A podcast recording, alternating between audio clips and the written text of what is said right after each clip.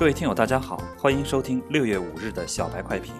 作为小白炒股学堂的子栏目，小白快评已经试播两周。您对小白快评有何意见和建议？欢迎加入小白炒股学堂的微信公众号来给我们回复你的看法。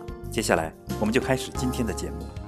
小白快评今日话题：沪指盘中站上五千点，或酝酿惊天大阴谋。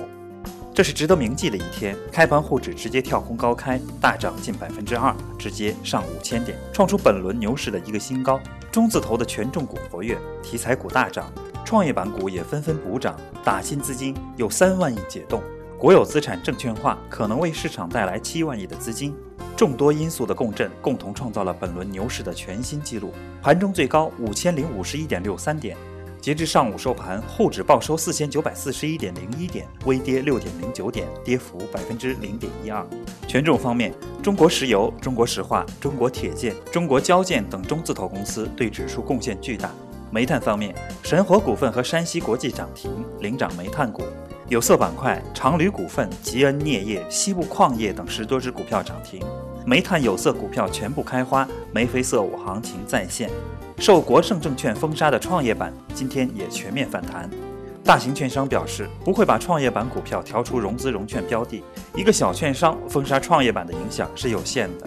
在昨天的节目里，我们提到要大家做好两手准备，迎接五千点。今天终于兑现了。在整个市场都为之疯狂的时候，我们要保持冷静；在赚钱的时候，同时要看到风险。沪指最高涨了一百多点。在两千七百多家上市公司中，涨停板不到一百二十家，涨幅超过百分之五的不到三百家，而且还有六只跌停板，表现外强中干。而且今天直接跳空高开上五千点，会直接导致部分股民头脑发热去追高，尤其是打新股没中签的三万亿资金，将会在一个相对高位接到筹码，主力真正意图还需要时间来检验。